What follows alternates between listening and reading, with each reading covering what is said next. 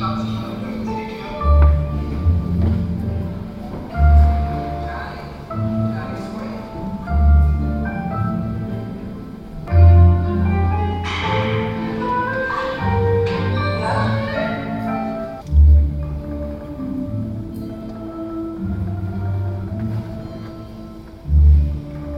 66. Festival del Film Locarno wird am heutigen Mittwoch, den 7. August, offiziell eröffnet.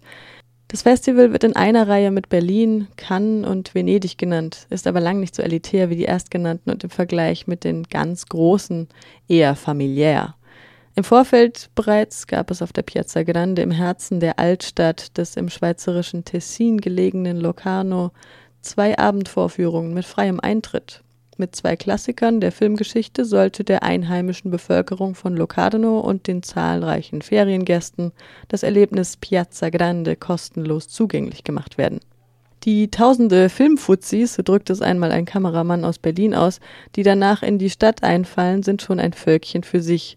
Wir bewegen uns hier auf rotem Teppich zwischen internationalen Stars wie Harry Belafonte, Alain Delon, Charlotte Rampling und Gael Garcia Bernal, aber es kümmert den Einlass im Kino kaum, wenn ein barfüßiger Hippie oder ein Künstler mit abgerissenem Look eine halbe Stunde zu spät zum Film kommt. Gael Garcia Bernal wurde im letzten Jahr für sein Lebenswerk ausgezeichnet. Sein neuester Film No wurde am gleichen Abend auf der Piazza Grande gezeigt. Das Publikum liebte ihn wegen seines charmanten Espagliano. Veramente, lo che vuol dire es cuore. È un mondo difficile.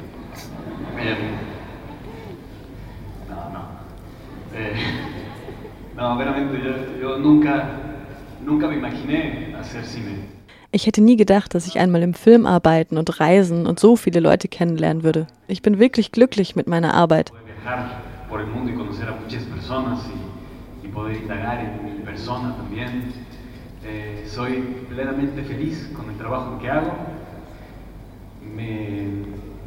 Und da ich nie dachte, dass ich einmal hier stehen würde, okay, erstmal die Übersetzung.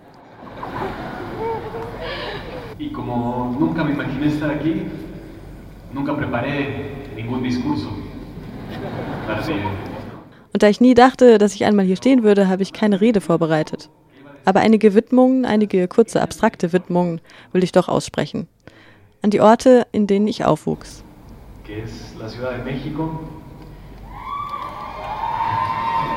Guadalajara, Mazatlán, Sinaloa,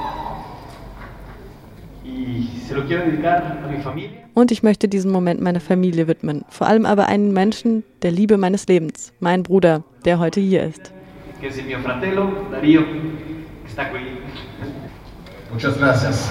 Obwohl Locarno sich den Satz Hier sind die Filme, die Stars zum Motto gemacht hat, spart das Festival auch dieses Jahr nicht an prominentem Besuch.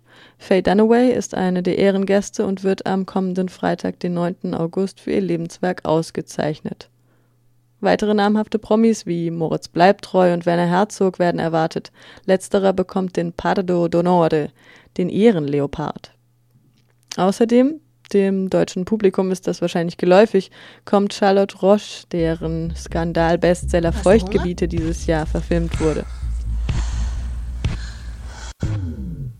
Hygiene wird bei mir klein geschrieben. Da ich mich innerlich sehr gegen das Rasieren wehre, mache ich das immer zu schnell und zu dolle.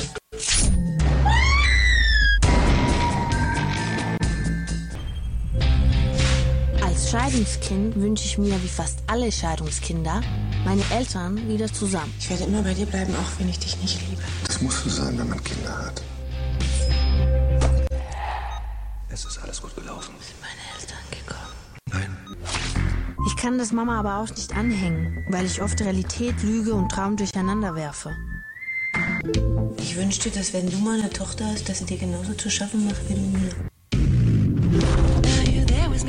Aber wenn Sie Tipps für die Erziehung brauchen, dann äh, helfen wir Ihnen gerne.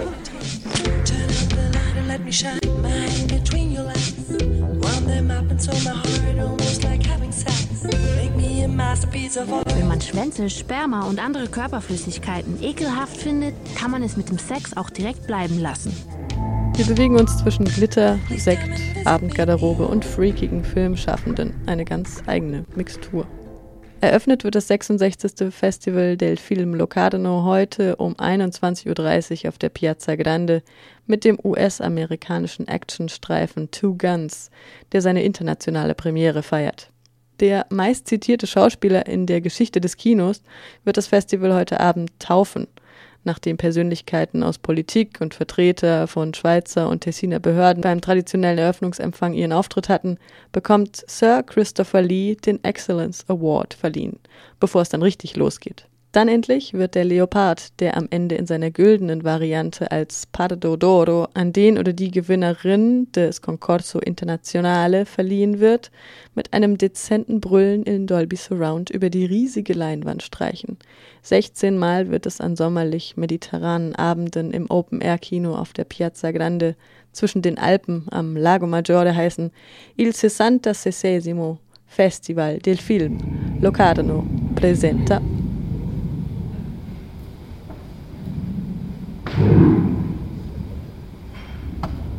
Wie es sich für Filmfestivals gehört, ist das Programm so voll, dass Mensch, selbst wenn er 14 Stunden am Tag im Kino verbringt, gar nicht alles sehen kann.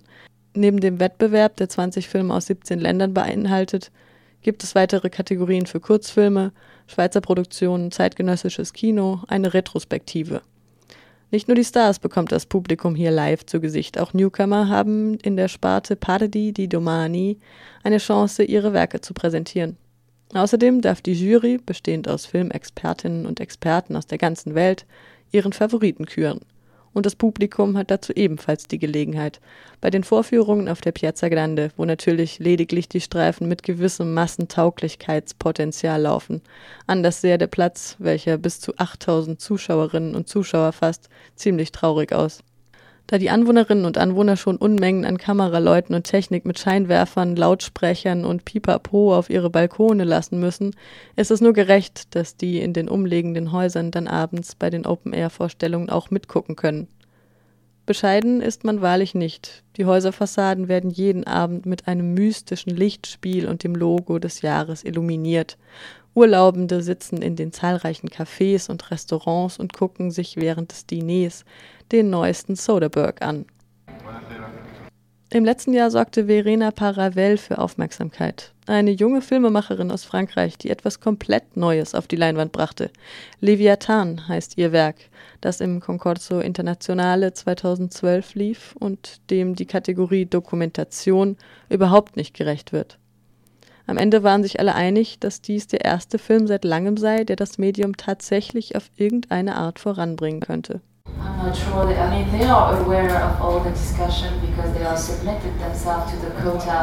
Diese Fischer, die wir auf offener See begleitet haben, sind sich der Debatte nicht bewusst, denn sie widmen sich mit Leib und Leben ihrem Schiff, der Gotthard.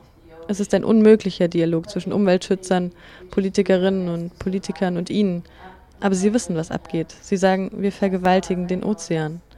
Aber sie tun nur ihr Bestes, um zu überleben. Ich urteile nicht über sie. Soweit ich weiß, heißt es, wenn du den Leviathan wächst, dann ist das Chaos. Und das machen wir gerade. Wir wecken den Leviathan. Es ist kein Umweltfilm, das ist es sicher nicht. Es ist eine Geste. Ich würde es nicht darauf reduzieren. Ich will diese politische Debatte nicht führen. Darüber gibt es bereits viele Dokumentationen. Diesen Film gibt es und ihr könnt ihn lesen, wie ihr wollt. Natürlich geht es nicht nur um diese Fischer, es geht auch darum, wie wir essen. Aber das lösen wir nicht hier und nicht in einer Stunde. Immerhin schaffte es Leviathan im Unterschied zu vielen anderen, die mit viel Glück noch einen Sendeplatz für drei Uhr morgens auf Arte ergattern, auch außerhalb des Festivals auf die große Leinwand. Deutscher Kinostart war Ende Mai diesen Jahres. Doch am Ende gewann die Low-Budget-Trash-Produktion La Fille de Nulle Part von dem Franzosen Jean-Claude Brissot mit sich selbst in der Hauptrolle. Back to the Roots war die offizielle Begründung der Jury.